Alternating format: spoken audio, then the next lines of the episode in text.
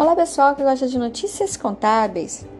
Março e abril, época de imposto de renda de pessoa física. Hoje eu vou falar para vocês sobre as despesas que podem ser deduzidas. Então vamos lá, serve tanto para o titular como para seus dependentes informados na declaração.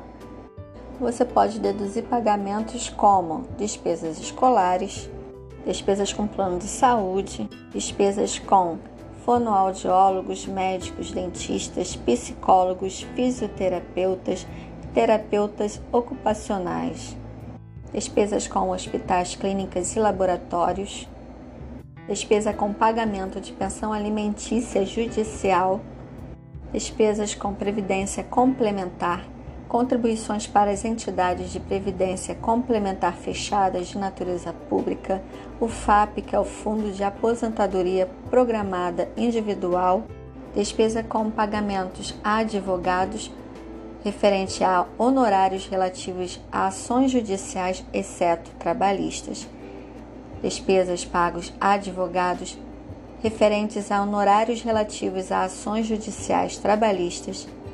E despesas com advogados relativos a demais honorários. Por cada dependente informado na declaração, o contribuinte tem uma dedução de R$ 2.275,08. Despesas com educação, o limite de dedução é de R$ 3.561,50 por dependente. As despesas médicas continuam sem limite de dedução, Todas essas despesas que eu falei podem ser dedutíveis fazendo a declaração completa do imposto de renda de pessoa física. Já na declaração simplificada, o desconto padrão é de 20% sobre o rendimento tributável está limitado até R$ 16.754,34. Bem, essas foram as dicas contábeis com Cristiane Guio Cardoso de hoje e até a próxima. Tchau!